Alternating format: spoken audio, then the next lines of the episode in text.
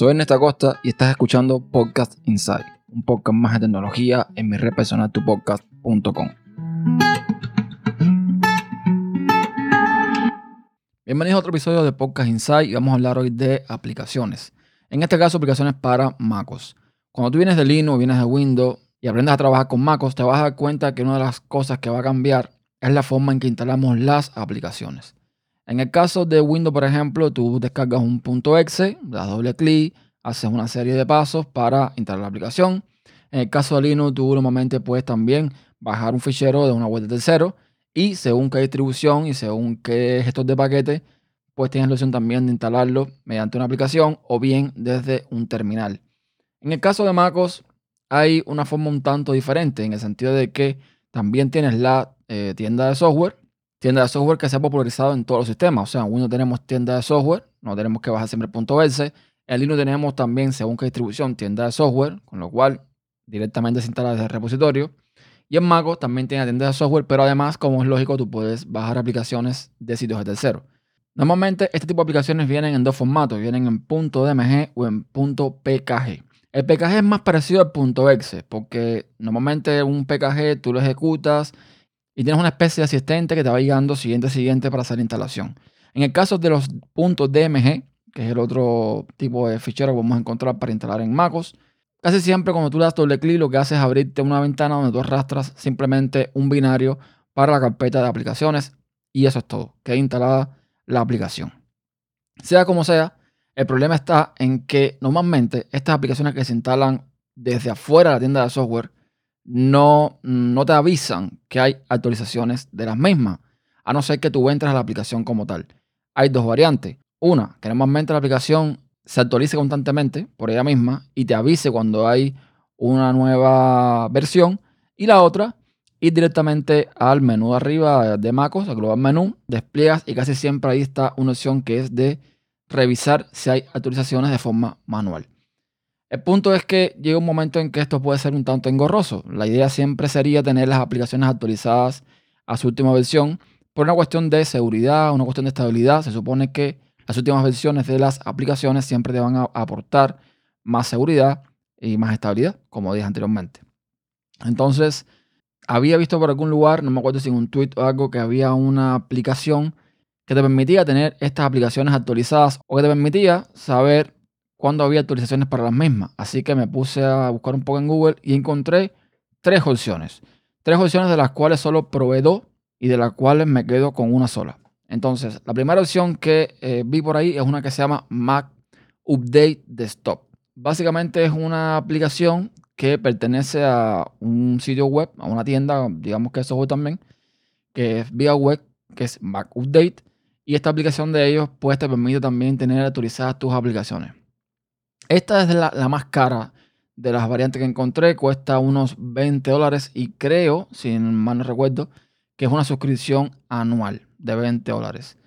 Con lo cual no era realmente lo que estaba buscando, no tanto por el precio, sino porque primero no creo eh, necesario tener que estar pagando anualmente una suscripción para este tipo de aplicaciones. Y segundo, porque, mm, mira, para eso sigo buscando manualmente que no tengo ningún problema. Así que esa la descarté un poco. Me parece muy cara para lo que ofrece realmente. Y, bueno, ahí lo dejé. Luego encontré una que es open source y que es gratuita que se llama Latest. Es una aplicación que me encantó, es muy ligera, muy bonita, es muy simple, es open source, lo cual todos son ventajas, pero me di cuenta que cuando lo ejecutaba no me detectaba realmente todas las aplicaciones que había instalado de forma manual y sus actualizaciones. Entonces, la tengo ahí, pero mm, como un caso, no sé, para investigarlo un poco más, para estudiarlo un poco más, pero no, no lo voy a usar como, digamos, la aplicación oficial para actualizar las aplicaciones. Y por último, que encontré y la que tengo actualmente es una llamada Mac Updater. O sea, recordemos que la primera que encontré era Mac Update Desktop. Esta es Mac Update igual, pero con la R final. Mac Updater. Esta de Mac Updater, pues tiene un precio de 10 dólares bueno, 9.99. Eh, Tú sabes que a los americanos les encanta esta historia. Y es un pago único. Es un pago único. Tiene eh, traducción para el inglés, para el español, para el ruso, para el portugués, para el alemán, para el francés, entre otros idiomas. Además, tiene una interfaz, mm, digamos, bastante simple y te permite, pues, escanear todas tus aplicaciones para ver si tienes actualizaciones. No te hace falta, eh, digamos, eh, pagar suscripción. Ya les digo, es un pago único. Te permite que trabajar siempre en segundo plano e iniciar eh, la aplicación junto con el sistema para constantemente actualizar todas las aplicaciones o revisar que hay actualizaciones de esas aplicaciones. Y cuando tú lo ejecutas, tú puedes ver, por ejemplo, mm, tres estados en la aplicación. Vas a ver un, o sea, vas a ver el nombre de la aplicación, vas a ver la versión instalada, vas a ver la nueva versión y vas a ver un iconito que te va a decir en tres colores el estado de la misma. Cuando está en gris, indica que la aplicación no tiene ninguna actualización disponible. Luego tiene dos colores, azul y rojo. Una de ellas, creo que es el azul, te dice cuando es una actualización normal que viene, digamos, con, el sistema, con la App Store. Y cuando está eh, en otro color, que debe ser rojo, pues es una utilización que tú puedes hacer de forma manual, que no viene desde la App Store. Si vas a la preferencia, permite hacer un montón de cosas. Por ejemplo, puedes lanzar la aplicación, como les digo, al inicio. Puedes eh, escoger dónde quieres mostrar la aplicación de el icono de la aplicación, si lo quieres mostrar en el dock, si lo quieres mostrar arriba en la barra. Puedes eh, seleccionar cada cuánto tiempo quieres chequear eh, las actualizaciones también, evidentemente. Puedes mandar, o sea, puedes seleccionar y deseleccionar si quieres mandar reportes de fallos. Puedes seleccionar qué carpetas quieres mm, que revise la aplicación, donde están las aplicaciones. Normalmente en MacOS está todo en barra application, pero bueno, puede que tenga alguna otra carpeta con aplicaciones que también te interese ponerlo ahí y también va a funcionar sin ningún problema. Y luego también tiene otras configuraciones en, otra pestaña, en este caso apariencia, donde tú puedes añadir o quitar cosas de información o, modificar algunos colores, etcétera, con lo cual está muy bien. Es una aplicación muy sencilla que cumple su cometido. O sea, yo con esto no me hace falta ya estar chequeando si cuando abra, no sé, iTerm 2 o cuando abra eh, Telegram o cuando abra eh, no sé, estas esta serían aplicaciones que yo instalo manualmente y no desde la App Store. No tengo que estar chequeando si hay actualizaciones nuevas.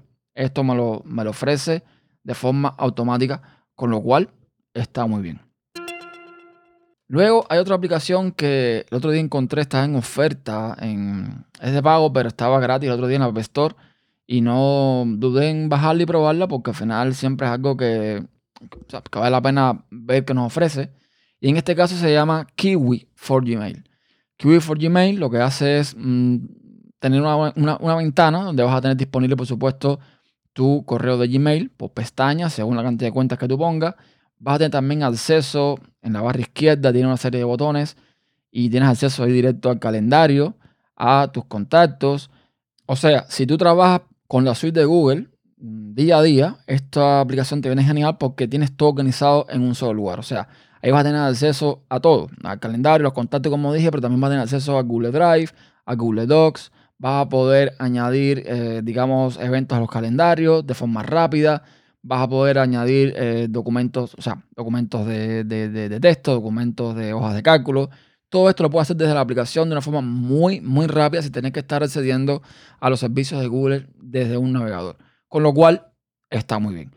Cabe destacar que esta aplicación pesa 134 megas, el tamaño del, fichero de instalación como tal, pero también tiene la versión Lite, o sea, Kiwi for Gmail Lite, que pesa 112 megas. No sé realmente dónde están los cambios relevantes entre una y la otra, pero bueno, se supone que si es Lite, me imagino que todo funciona más eh, fluido o al menos, mm, no sé, quizás carezca de características, no me queda claro.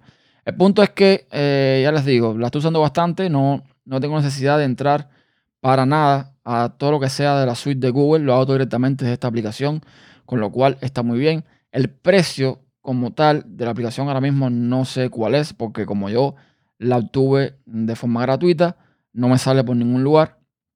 Pero échenle un ojo y a lo mejor, eh, si usas MacOS, por supuesto, a lo mejor eh, te puede servir de ayuda esta aplicación. Y eso es todo. Era lo que quería comentar por el día de hoy, un, poco bastante cortito sobre aplicaciones en MacOS.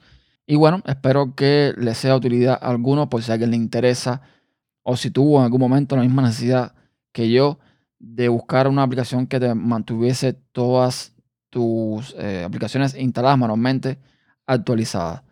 Gracias por escuchar. Ya sabes que todas las formas de contacto las tienen en tupocas.com barra contacto y me pueden dar sus comentarios, sobre todo si conoces alguna otra alternativa o conoces alguna aplicación similar que me pueda servir, lo pueden dejar también en tupocas.com barra podcast Un saludo y hasta la próxima. Chao.